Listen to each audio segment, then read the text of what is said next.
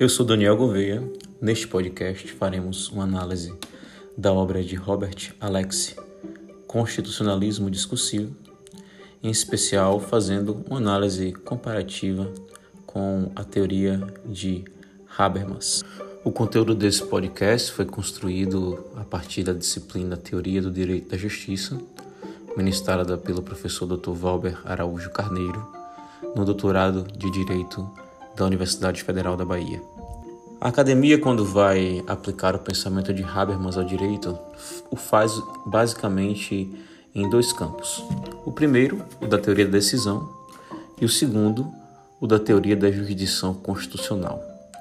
Normalmente, quando se fala de uma teoria da decisão, numa perspectiva habermasiana, muitas vezes confunde-se com aquilo que Alex vai fazer no início dos anos 80, que seria uma teoria da argumentação procedimentalista. Em 1992, no livro Direito e Democracia, após os seminários de Direito e Moral, Habermas vai enfrentar os temas que Alex antecipa numa perspectiva habermasiana. Deste modo, Alex faz uma mixagem na questão da fundamentação filosófica da teoria procedimental de Habermas. Alex não é considerado um autor ortodoxo na perspectiva da fundamentação filosófica. Portanto, ele faz uma mistura, um mix de elementos que termina por ser criticado, por exemplo, por Atienza, que é um autor central da teoria da argumentação. Pode-se dizer que Alex faz uma teoria do controle da decisão judicial, que é uma teoria da argumentação a partir de um paradigma habermasiano. É importante destacar que Habermas não concorda com Alex, pois falta na teoria de Alex os elementos da ponderação, ou seja, um standard que garanta uma interpretação objetiva. Vamos dar aqui um exemplo prático. Quando tratamos do exame de alcoolemia, nós temos os elementos toxicológicos, que são elementos de ponderação objetivos. Exemplo, a presença de álcool ou drogas no corpo, no sangue. Encontramos aqui uma das primeiras críticas à teoria desenvolvida por Alex. Habermas vai dizer que o direito não é um caso especial da racionalidade moral prática.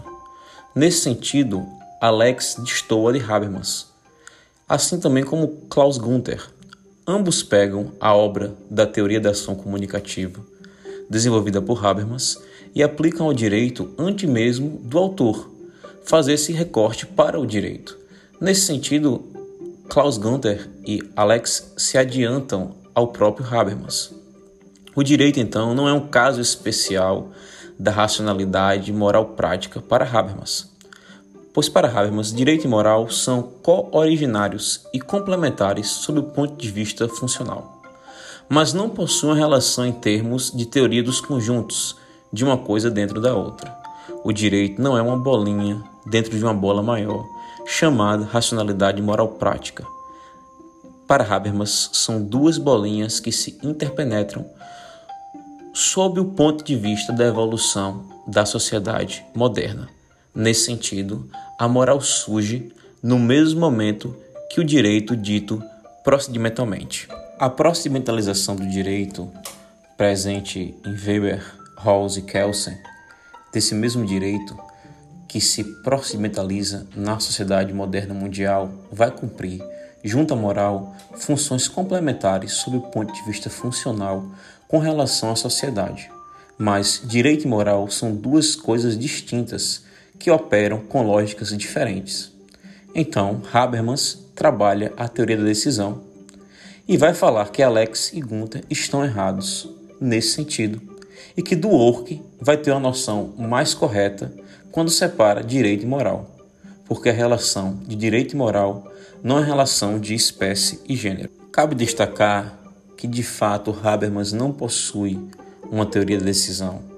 Ele não tem uma preocupação em desenvolver uma teoria da decisão. Ele apenas indica que essa teoria de decisão teria, no papel do juiz, o seu espaço privilegiado. Habermas então não produz uma teoria da legislação em que o mundo da vida vai ser representado em um nível organizacional. Por exemplo, Não pergunto ao negro sobre racismo de modo individual. Pergunto ao espaço organizacional no qual esse negro está integrado, como os movimentos sociais, que permitem o agir comunicativo que leva à atuação de um legislador ligado ao mundo da vida. Sem este agir comunicativo, os movimentos sociais não podem se estruturar nesse processo de legitimação. Não dá para passar do mundo da vida para o mundo do legislador de forma imediata. São necessárias intermediações organizacionais.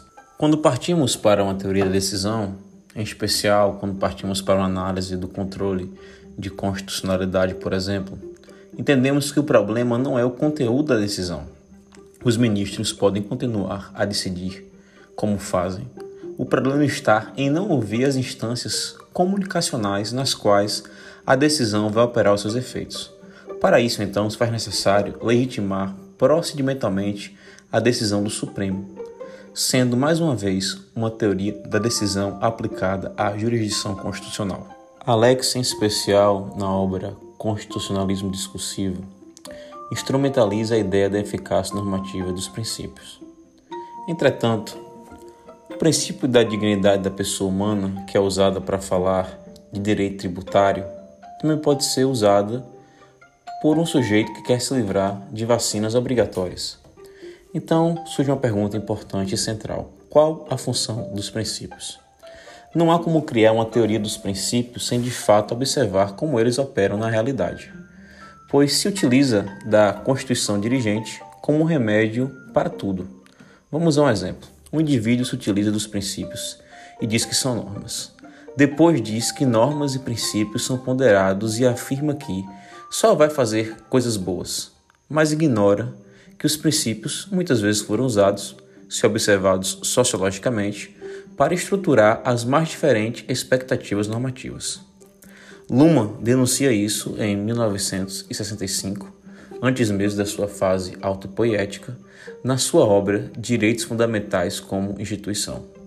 Os direitos fundamentais funcionam como um mecanismo de proteção. Se você coloca um princípio em uma Constituição, tudo que o direito não prevê será estruturado como uma possibilidade jurídica, para estruturar as expectativas e permitir variações, já que a mudança de intérprete abre a possibilidade de novas seleções e assim aumenta a probabilidade de reestabilização do sistema. Outro exemplo, o mesmo princípio que baseia a decisão que solta, também baseia a decisão que prende. Alex faz uma adaptação de Habermas. Ele faz uma mixagem da teoria da argumentação sem uma prototeoria que amarre esse mix. Por isso que a Tienza critica Alex, pois não entrega uma boa justificação na sua teoria procedimental. Alex avança na relação da teoria da ação comunicativa com o direito antes do próprio Habermas a lógica da razão, que é aplicada à moral, também é aplicada ao direito, e o direito se soma a algumas outras regras procedimentais. O cenário da teoria da argumentação de Alex é um lugar no qual se substitui a consciência do intérprete, que busca semântica, mecanismos metodológicos, estándares teleológicos, questões da dimensão moral procedimental para orientar uma interpretação propor uma interpretação correta da norma jurídica em determinado caso concreto. Alex substitui esse monismo cognitivo por uma intersubjetividade de sujeitos presentes que edificam, constrói uma decisão jurídica em um determinado caso concreto, guiados por normas e procedimentos argumentativos ligados ao horizonte hermenêutico dos detentores do discurso, em especial o magistrado. Destacar que a teoria de Alex apresenta algumas vantagens. Ela se distancia de um monismo cognitivo no paradigma hermenêutico metódico, de modo que a hermenêutica não consegue, através de um método linguístico, dar conta da pluralidade da sociedade moderna plural mundial. O que pode ser feito é colocar os diversos horizontes para dialogar. Só que esse diálogo não pode se dar a partir de parâmetros materiais pré-condicionados aos intérpretes e não haveria consenso. Teria que ser procedimentalmente adaptado a uma sociedade plural. Alex no Brasil não é observado como um teórico da teoria da argumentação.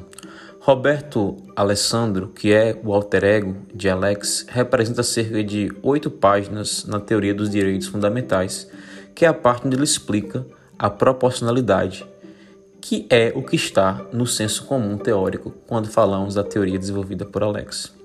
Alguns mais sofisticados avançam para a dogmática dos direitos fundamentais, questões da dogmática dos espaços. Alex então traz a ideia de que somos sujeitos plurais, funcionamos como hermeneutas.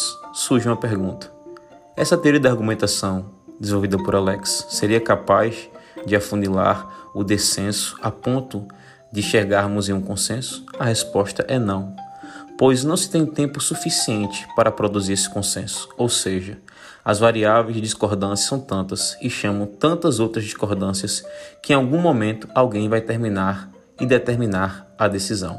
Mesmo que se tenha tempo e em um determinado grupo de utentes da argumentação se chegue a um resultado, nada garante que um outro grupo de utentes chegue a uma interpretação usando as mesmas regras procedimentais.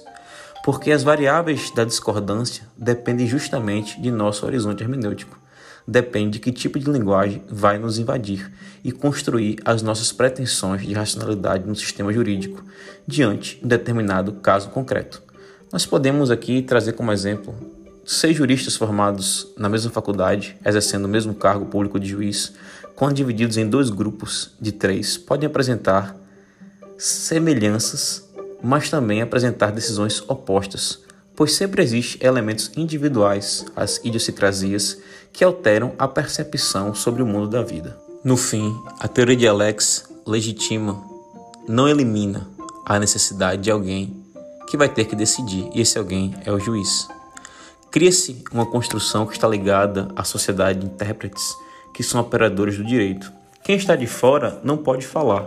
Então, a teoria que é feita por Alex é para que advogados possam dialogar com juízes e esses sejam obrigados a expor seus motivos, argumentos, para dar essa e não aquela decisão. A teoria de Alex não entrega um nível absoluto de resposta da decisão. É uma teoria da decisão processual. Observa o direito no início do litígio, até a decisão que encerra o processo, e no máximo abarca o processo, que é uma linha, mas o direito não é uma linha nem uma soma de todas as linhas processuais. Alex não consegue observar a capacidade que esse direito tem de ser consistente, porque ele não consegue comparar um conjunto grande de decisões. Não há uma teoria macro de observação da operação do sistema jurídico. Alex só observa a decisão do processo, e a sua teoria não consegue observar o impacto real e latente que as decisões que são tomadas, legitimadas, internamente pela sua teoria impactam no ambiente. Não adianta se tomar uma decisão que se diz concretizadora de direitos fundamentais, porque não se sabe o impacto ecológico que essa decisão está tendo nos direitos fundamentais. Não se consegue falar em eficácia de direitos fundamentais quando acontecem coisas que não estão dentro da previsão. Por exemplo, quantas pessoas podem ficar sem um determinado remédio por falta de um recurso porque uma decisão concedeu este remédio muito caro a uma outra pessoa que acessou o judiciário em detrimento daquela que não teve condições de contratar um advogado para isto. Finalizo com uma pergunta para os nobres colegas advogados.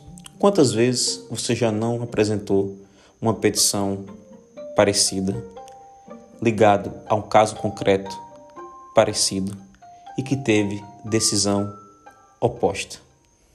E quantas vezes você já se deparou com uma decisão que decidiu com base nos princípios e detrimento da lei, e com outras decisões que se baseou na lei em detrimento aos princípios?